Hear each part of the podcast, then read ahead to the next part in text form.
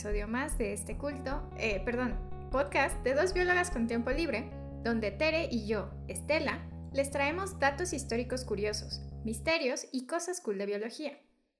El día de hoy les traje un episodio histórico que nos llevará a recorrer las áridas tierras del oeste de Estados Unidos y a conocer la vida de dos de los paleontólogos más famosos del siglo XIX, cuya rivalidad los llevó a emprender una carrera frenética por descubrir fósiles y a intentar destruirse mutuamente.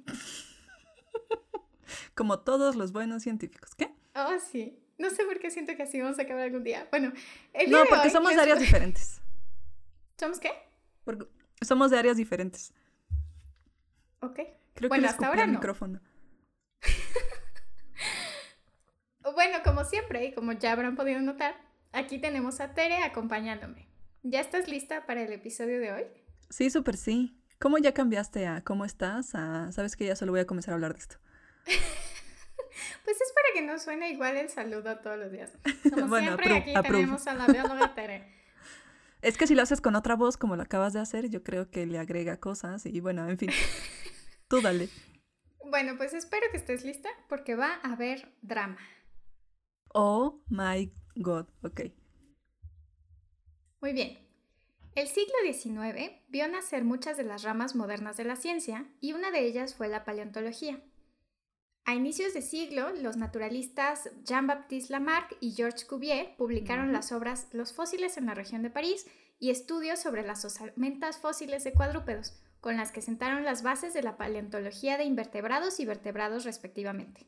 Entonces, la paleontología era una ciencia relativamente nueva en ese entonces. Durante los 1800 también vivió el geólogo Charles Lyell, famoso por su teoría del uniformismo, que, que, propone que los procesos naturales que han modificado la Tierra son los mismos que operan en el presente. Y también encontramos al renombrado naturalista Charles Darwin, quien en 1859 publicó El origen de las especies. Después de... Todo esto es importante, ¿qué? Después de plagiar el trabajo de Wallace. No, no es Después de plagiar, ajá, algún día hablaremos de eso. Todo esto es importante porque las ideas de estos hombres, que aunque todavía eran controversiales en esta época, comenzaron a influir en la forma de estudiar e interpretar los fósiles. En aquel entonces, e, es que le bajé a mi script, en ah, aquel entonces la paleontología en Europa estaba teniendo un boom importante. Y es así como tenemos a personajes como Mary Anning, que se dedicaban a desenterrar y descubrir nuevos fósiles. Y como platicamos en el primer episodio, eran fósiles de animales grandes.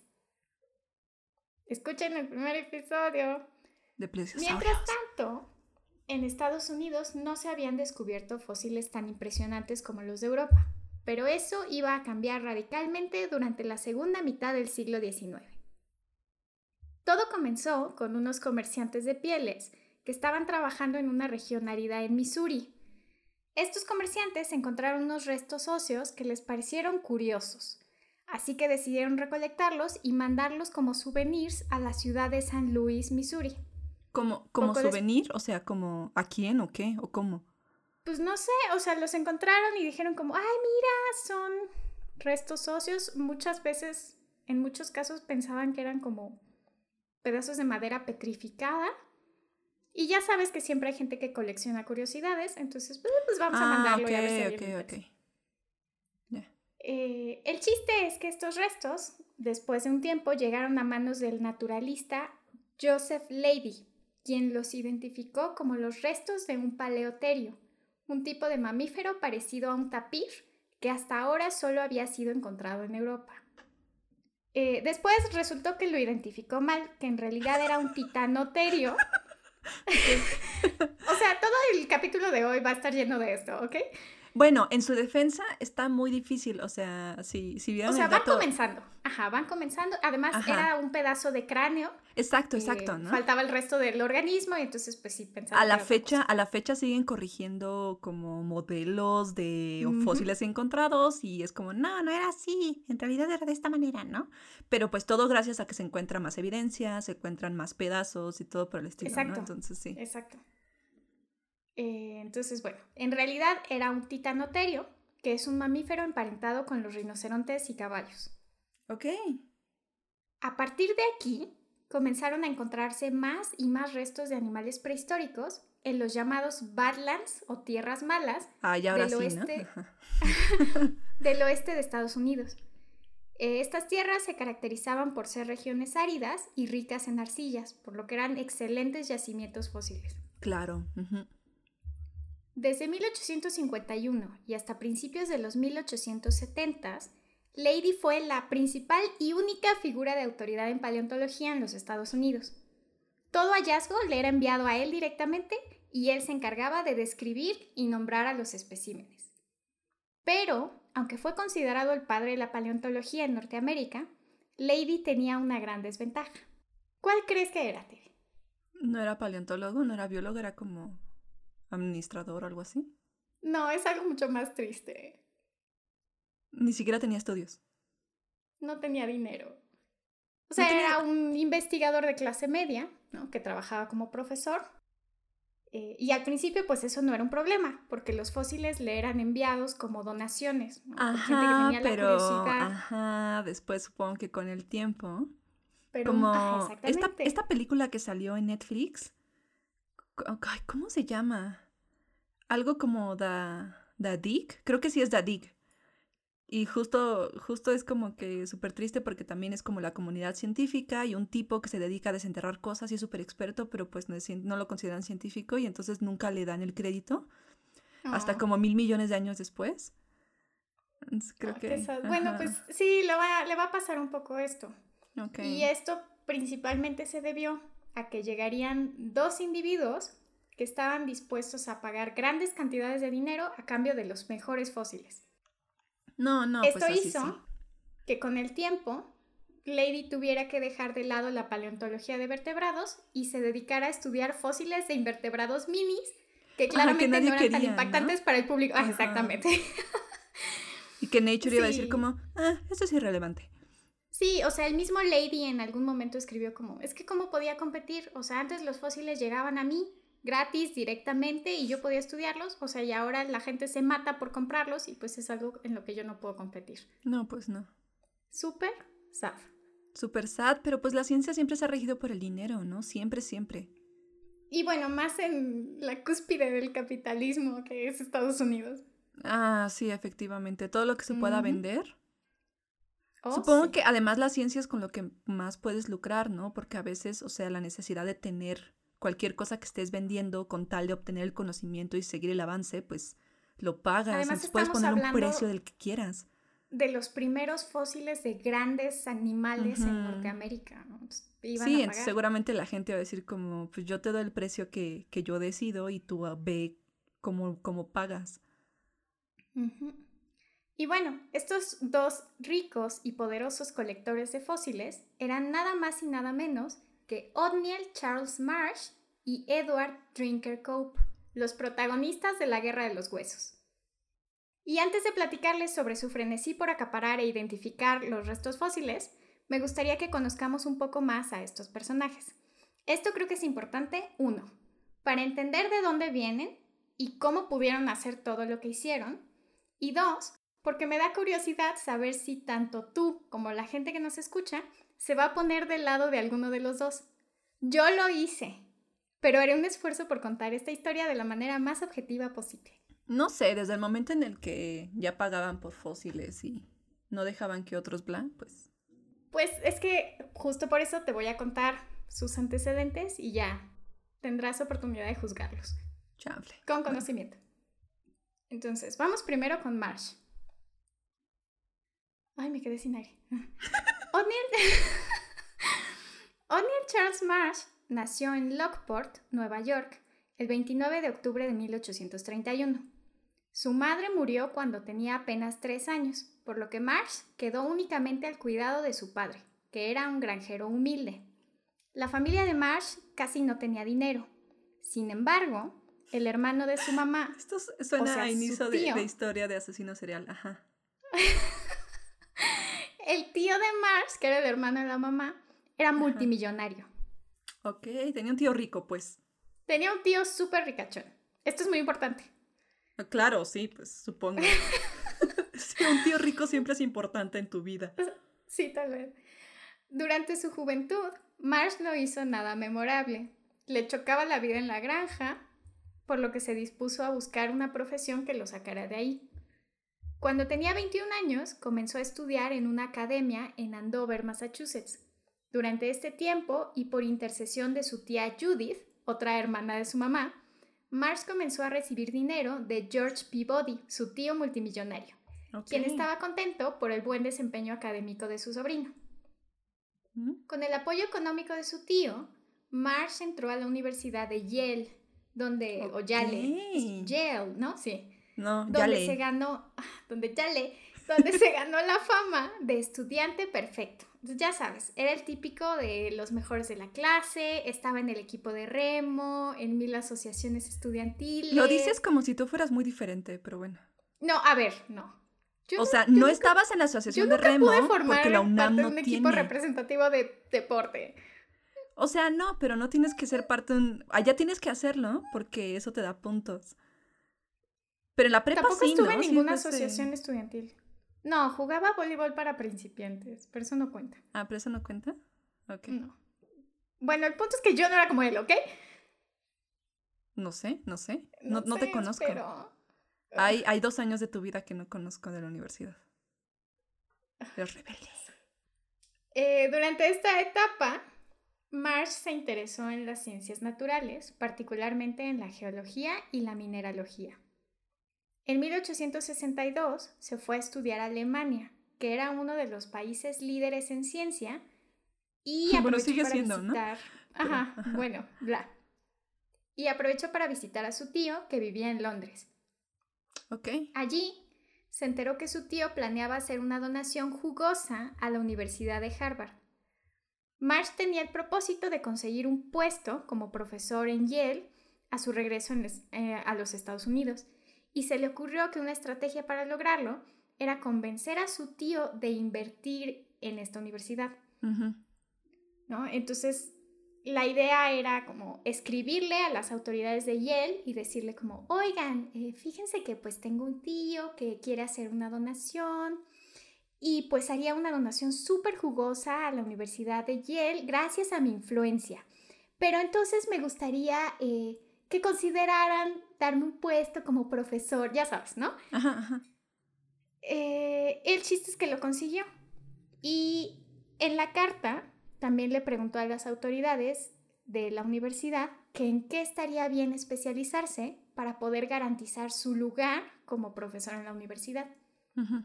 Y las autoridades de la universidad le dijeron como, eh, pues la única plaza que tenemos disponible es en el departamento de paleontología. Ok. Entonces, si te interesa, especialízate en eso y te damos chamba. Ojalá fuera tan fácil ahora.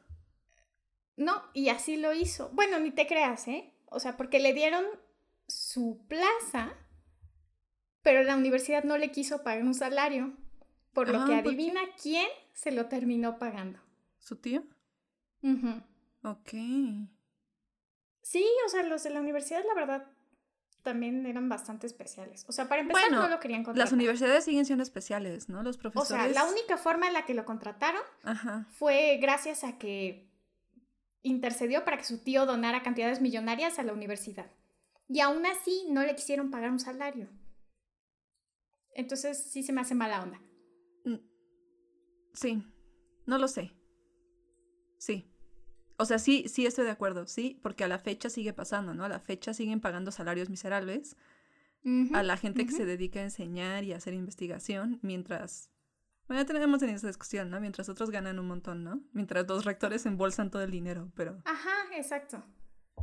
Pero bueno, el chiste es que al final de cuentas no salió tan mal porque al no recibir dinero de la universidad, Marsh no estaba obligado a dar clases y por lo tanto era libre para dedicarse a la investigación y al descubrimiento de los fósiles. Ok, solamente usaba la universidad como un espacio para...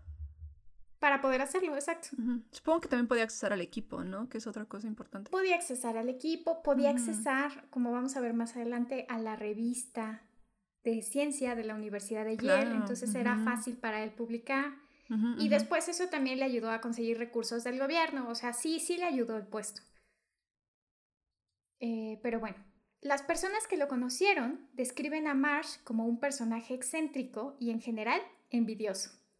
Se consideraba a sí mismo como un explorador intrépido y un trabajador incansable, pero sus más allegados cuentan que participaba poco en las expediciones para desenterrar fósiles. Cuando lo hacía trabajaba una hora y el resto del día se la pasaba dando órdenes a los demás. Eh, y también cuentan que buena parte del trabajo que presentaba como suyo era hecho por sus asistentes. Eh, dicen que era muy celoso de su trabajo e incluso llegó a impedir que sus aprendices se dedicaran a lo mismo que él. Entonces era especial, pero no todo en él eran defectos. Este hombre tenía una gran facilidad para establecer y mantener buenas relaciones públicas y además era muy capaz para identificar y aprovechar las buenas ideas. Esta última cualidad lo convertiría en uno de los paleontólogos más prolíficos y célebres de la época. Guau. Ya ves, hay que hacer más así. ¿Por qué no somos así, Estela? Pues es que justo el libro que leí decía como, la verdad es que una característica que tienen muchos científicos que han llegado muy lejos no es necesariamente que ellos tengan buenas ideas, sino más bien que sepan detectar las buenas ideas en sus asistentes, en sus colaboradores y las puedan juntar y llevar lejos. Exactamente. ¿No? Lo cual es un poco triste. Depende, ¿no? Porque finalmente les puedes dar reconocimiento. Sí, les puedes dar crédito, pero a lo mejor la persona que tuvo la idea nunca va a llegar a esa posición. Siempre va a quedar por debajo de. ajá, no es sé. Que es que supongo que ahí, ahí sí depende. Eh, por otro lado, tenemos a Edward Drinker Cope, quien nació el 28 de julio de 1840, nueve años después que Marsh en Filadelfia. Cope era miembro de una familia bien acomodada. Su padre era un granjero cuaquero con bastante fortuna, mientras que su madre había muerto cuando tenía tres años, al igual que la mamá de Marsh. O sea, los dos son princesas Disney. Estaban destinados para sí. Cope tuvo acceso a una muy buena educación y desde que era pequeño se interesó por las ciencias naturales. La intención de su papá era que Cope se convirtiera en granjero y por cinco años lo tuvo aprendiendo sobre agricultura. Pero Cope se, interesaba cada vez más en la ciencia. Finalmente, su papá se rindió y le dio chance de estudiar en la Universidad de Pensilvania. En 1861, Cope se convirtió en un miembro de la Academia de Ciencias Naturales de Filadelfia. Wow. En un último intento por volverlo granjero, el papá de Cope. Ay, ok. Ah, su papá le regaló una granja. Pero Cope decidió rentarla y financiar sus investigaciones con el dinero que recibía. Sí, tiene sentido. En 1863, eh, durante la Guerra de Secesión, fue enviado por su padre a estudiar a Europa, justo para que no fuera reclutado como soldado para luchar en la guerra. Wow. Allí aprendería mucho sobre fósiles y conocería Eso a es un buen tarde padre. sería su archienemigo. ¿Cómo? No sé, pues es que, o sea, quería que fuera granjero y como que sí lo intentó varias veces, pero tampoco frenó sus sueños y fue como, bueno, está bien. Y al final, pues hace lo posible, ¿no? Para que su hijo pueda seguir viviendo y existiendo, como que evitando, o sea, que algunos podrían decir evitando una responsabilidad, pero siento que es como... Pues sí parece que fue algo muy difícil, o sea, algo por lo que Cope tuvo que luchar mucho para que su padre aceptara. ¿no? Pero Qué logró bueno aceptar, que o finalmente sea, aceptó. Ajá, a lo que voy es que, o sea, yo entiendo, o sea, no, no digo que fue el best dad ever, o sea, a lo que voy es que pudo haber sido una situación mucho más trágica. Sí, o sea, pudo haberle dicho como, pues a ver cómo le haces, pero vas a ser granjero, ¿no? Exacto, o sea, pudo bien decirle como no te voy a mandar a la escuela, no te voy a dejar a la universidad, como que voy a hacer lo posible Sí, para sí, sí. ponerte trabas. No, y la verdad está muy padre porque después de esto, Cope mantuvo muchísima correspondencia con su papá. O sea, él le contaba sus viajes, le contaba sus expediciones a buscar fósiles, le mandaba cosas. Eso se me, ajá, se me hizo padre. Sí, o sea, Sí. Cope no quedó como con un trauma ni con un resentimiento contra su papá. Ujú. Bueno, lo mandó a Europa, ok. Lo manda a Europa, allí aprendería mucho sobre fósiles y conocería al que más tarde sería su archienemigo, Othniel Charles Marsh. Tan, tan, tan. Tan, tan, tan. A su regreso a Estados Unidos, Cope se casó con una prima lejana y comenzó a trabajar como profesor de zoología. Se aburrió pronto del trabajo, así que decidió renunciar, vendió su granja y con el dinero ganado se dedicó a lo que más amaba, que era descubrir fósiles. Cope también tenía una personalidad complicada, o sea, no era todo miel sobre hojuelas. Era obsesivo y tenía un temperamento inestable y explosivo. Cuentan, por ejemplo, que de regreso de Europa tuvo un arranque y quemó gran parte de las notas que había tomado durante su viaje. What? Ajá, así como, ah, esto no sirve, ah", así. También, aparentemente, tenía muy mala salud física, lo que en ocasiones afectaba sus expediciones. Además, cuentan que Cope era muy orgulloso, lo que como veremos más adelante fue clave en su enemistad con Marsh. O sea, estás describiendo en ambos características que he visto en científicos. O sea, sí, sí, definitivamente. Pues por eso llegaron a donde llegaron. Y eso es muy triste, porque necesito buscar esas características en mí. Voy a ser así. O sea, como explosiva, inestable, explosiva, inestable envidiosa. envidiosa orgullosa y aprovechada. ¿Ok? ¿Ok? Me parece bien. Eh, Voy a fallar. La gran cualidad de Cope era que era muy inteligente y todo el trabajo que hacía era su trabajo. Es decir, no dependía Eran de sus ideas, originales. Eh, sí, eh, no dependía de las ideas de asistentes o de colegas. Ok. Un dato curioso sobre Cope era que no solamente era experto en fósiles, también sabía mucho sobre animales y plantas actuales. Hay registros de que en sus viajes de campo colectaba semillas de plantas exóticas y se las mandaba a su papá. Y también describía insectos, reptiles y peces. ¿Su papá qué hacía con las semillas exóticas? No sé, eso no lo di, no lo encontré en ningún. O sea, hubiera estado interesante saber si, si le llegaban, intentaba cultivarlas o algo así, porque pues con la experiencia a lo mejor en, en términos de eh, producción vegetal, de plant breeding, eh, podía a lo mejor ver si podía, no sé, sacarlas a flote o bla. O a lo mejor su papá coleccionaba semillas exóticas. No sé, pero hubiera sido lindo saber. Entonces, ¿qué fue lo que pasó entre estos dos personajes? Como ya mencioné, Marsh y Cope se conocieron en, Alemania y se hicieron amigos. ¿Qué tan amigos? Eso no lo dejan muy claro las fuentes que leí. Pero al parecer llegaron a visitar yacimientos fósiles juntos. ¿Hay una película sobre esto? Creo que sí. Eh, lo que encontré es que hay un juego de mesa. Y cada vez que buscaba como Bone Wars o Great Dinosaur Rush, encontraba el, encontraba el maldito juego de mesa. Que ah, tenemos que jugar aquel día. Definitivamente. Es que suena al drama que haría una buena película. No, y espérate, o sea, esto es solo la primera parte. Pero bueno.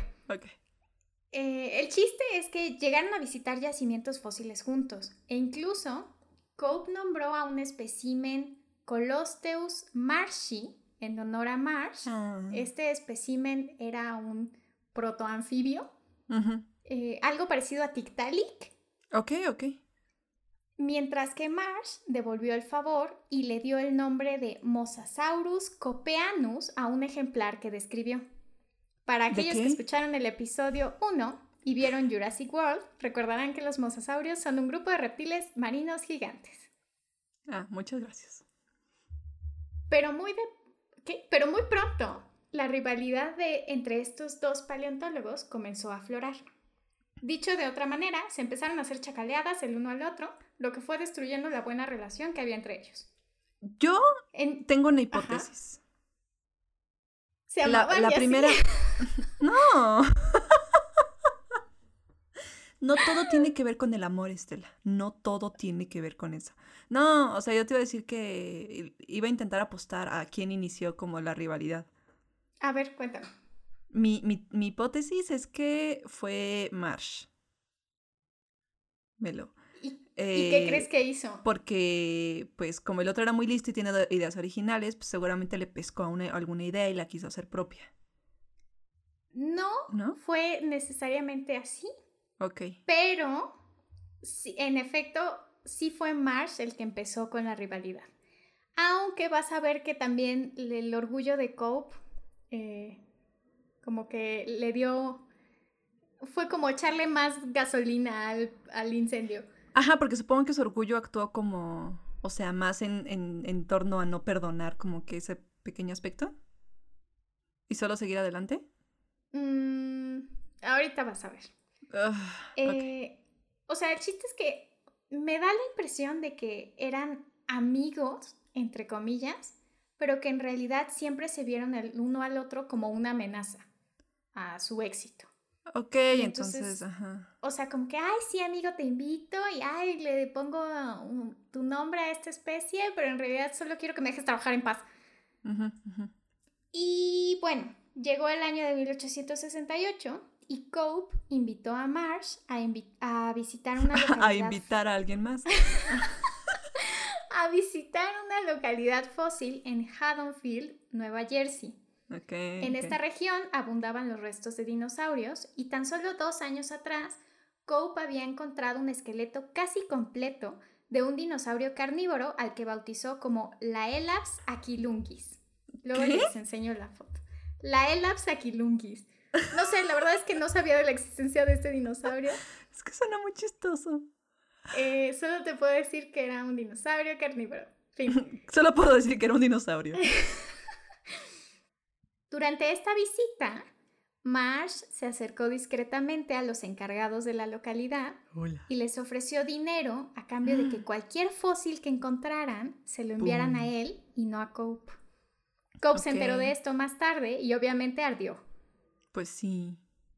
Muy poco tiempo después, ese mismo año de hecho, Cope publicó la descripción de una nueva especie de plesiosaurio, el Asmosaurus platiurus, con base en un espécimen que él mismo había reconstruido. Según escribió Marsh tiempo después, Marsh decidió inspeccionar la reconstrucción que había hecho Cope y notó que las vértebras del plesiosaurio estaban orientadas al revés. Marsh le dijo a Cope como, oye, eh, tu reconstrucción está al revés. Y obviamente Cobb se enojó y tuvieron una ríspida discusión hasta que decidieron que lo mejor, que lo mejor era dejar que Joseph Lady, ¿te acuerdas de Lady? Ajá, ok. decidiera quién tenía la razón. Lady llegó, inspeccionó el espécimen. Y dijo, están mal, esto es un perro. Ay, eso sí va a pasar después, pero bueno. el chiste es que Lady inspeccionó el espécimen y llegó a la conclusión de que la cabeza del plesiosaurio estaba colocada donde debía ir la cola y por lo tanto Marsh tenía la razón. Ok.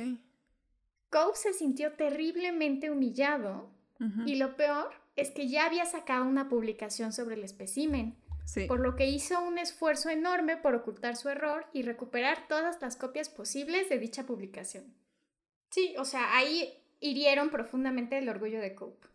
O sea, sí, pero el tipo se equivocó y se equivocó porque en su orgullo no permite la colaboración. O sea, ahora entiende lo importante que es tener una opinión externa. Te evita humillación pública. Aparte de la humillación que puedas sentir como, o sea, si me equivoqué y que te venga tu amigo o tu colega que te diga, oye, le, te equivocaste en eso, es como, oye, sí es cierto, antes de publicar. Pues sí, y todo eso es, el orgullo de uno y también la envidiosidad del otro y la pobreza del tercero, porque es su culpa haber nacido en la... No, no es cierto. Pero ah, e, esto, demuestra que la colaboración es importante. Tener un punto de vista externo siempre te va a evitar humillación más grande. Y estar abierto a la crítica constructiva. Constructiva, de los claro, ajá. ¿no? Por mucho que te duela el orgullo. Mm, me identifico con eso. Eh, Para este momento, la amistad entre los dos paleontólogos se había hecho pedazos. No, pues ya. El aprecio que alguna vez se tuvieron, si es que realmente se apreciaron, se había convertido en odio y rivalidad. Y esto se lo demostraron de diferentes maneras que con el tiempo se fueron volviendo más extremas. Me imagino que es como, como estos episodios de comedia donde uno se hace una broma al otro y entonces empiezan a escalar la broma al grado que llega a cosas estúpidas. Ok, ok. Sí. Un conflicto frecuente era que a veces colectaban en las mismas localidades, lo que comúnmente los llevaba a encontrar ejemplares similares y a competir para ver quién los nombraba y publicaba primero. Una de esas localidades era la cuenca Bridger o Bridger Basin en Wyoming, rica en vertebrados del Eoceno, entre los que podían encontrarse cocodrilos, tortugas de gran tamaño y mamíferos primitivos. Tanto Marsh como Cope se interesaron en los llamados uintaterios, un grupo de herbívoros primitivos parecidos a los rinocerontes, pero con un montón de cuernos en la cabeza. Y se esforzaron por ganarle al otro la publicación, lo que terminó provocando un desastre taxonómico. Hay por ahí una anécdota de que el 17 de agosto de 1872, Cope mandó por telegrama una publicación express donde describía un nuevo género de estos mamíferos, Lefalofodon. Pero a la mera hora, resulta que ese nombre había sido un typo del operador del telegrama y el verdadero nombre era Loxolofodon, el cual fue corregido y publicado el 22 de agosto. Pero en su frenesí por publicar, Cobb no había caído en la cuenta de que ya había usado ese nombre para describir a otro mamífero que no tenía nada que ver, así que terminó cambiando Loxolophodon por Eobacilius. O sea, pero todo esto así, primero se publicó el primer nombre, el Ephalophodon, y luego Loxolophodon, y luego Eobacilius, y la cosa no acabó aquí, porque más o menos al mismo tiempo, Marsh publicó los nombres Dinoceras y Tinoceras para los animales que Cope había clasificado como Eubacillus. Y así es como tenemos mil nombres para un solo organismo. Ah, muy bien. Colaboración, chicos, recuerden, colaboren. Resulta que el Uintaterio de Cope era un ejemplar mucho más reciente que los que había estudiado Marsh. Por lo tanto, pertenecían a, a, diferentes géneros. El primero se quedó con el nombre de Eubacillus mientras que los otros fueron asignados al género Uintaterium, que había sido propuesto desde antes por Joseph Leidy. Ok. Al principio de su guerra, Marsh tenía mayor facilidad para publicar, pues tenía a su disposición la revista americana de ciencia de la Universidad de Yale. Cope, aunque publicaba en la revista de ciencias naturales de Filadelfia, necesitaba que sus trabajos fueran aceptados más rápido Así que compró los derechos de la revista American Naturalist y se convirtió en su editor. Ajá, o sea, me voy a comprar mi revista y voy a publicar. Es como el clásico millonario. piensa en cualquier millonario de necesito hacer esto. Sí, no te preocupes, ya compré. ¿Batman? Ya, ya lo solucioné.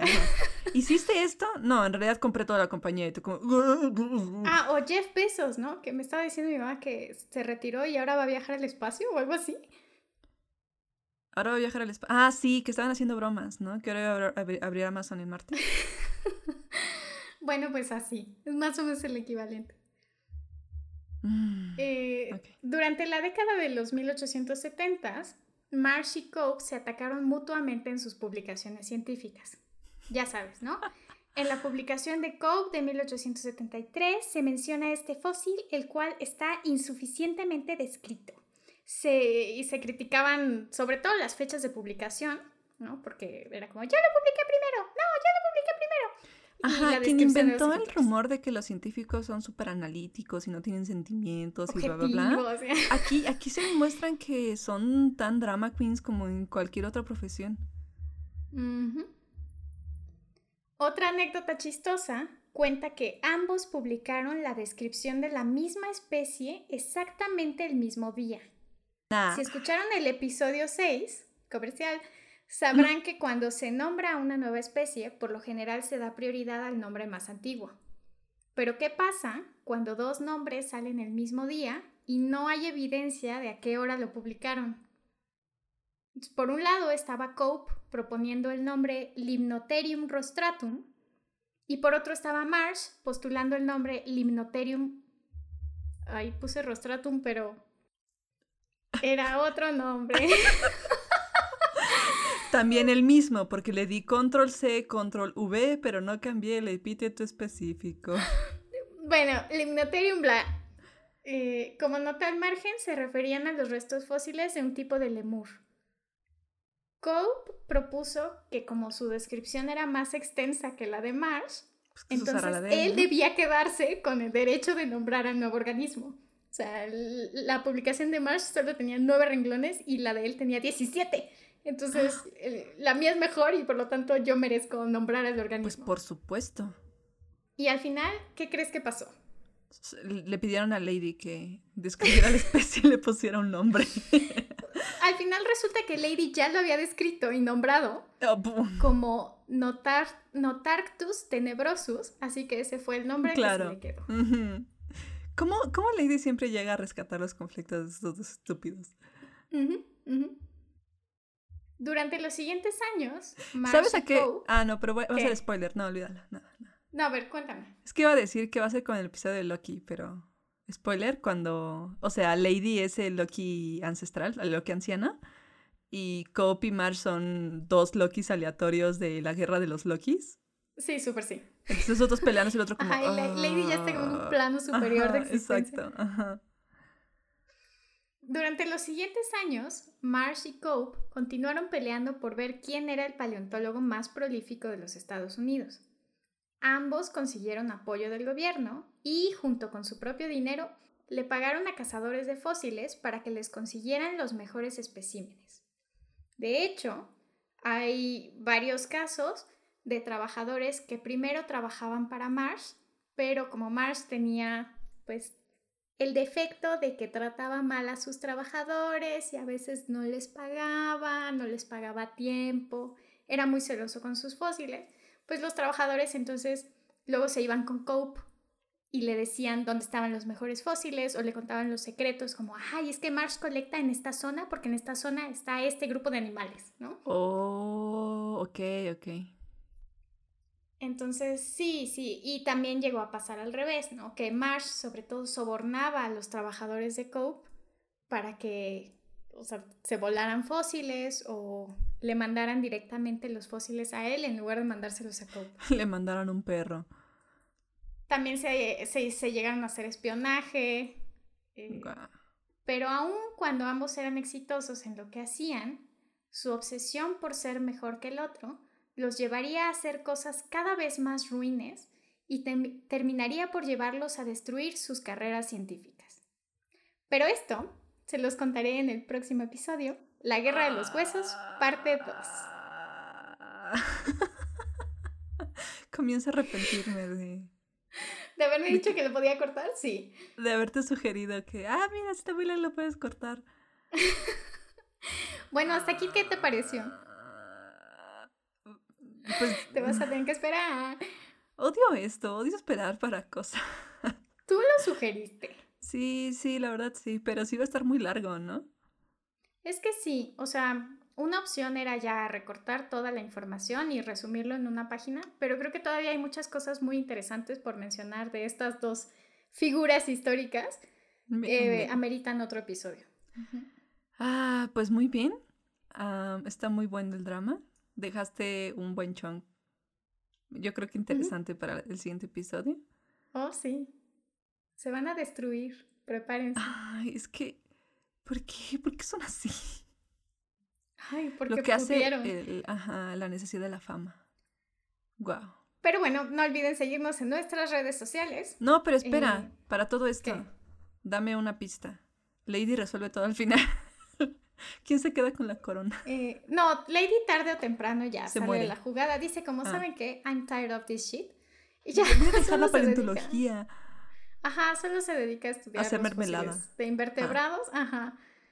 Ok, es como, bueno, Este- ya solo me quedo con esta parte que parece menos competida y ah, felicidades. Adiós. Ajá. Bueno, pues, o sea, te puedo adelantar que vienen más figuras públicas, viene intervención del gobierno, viene miseria y devastación.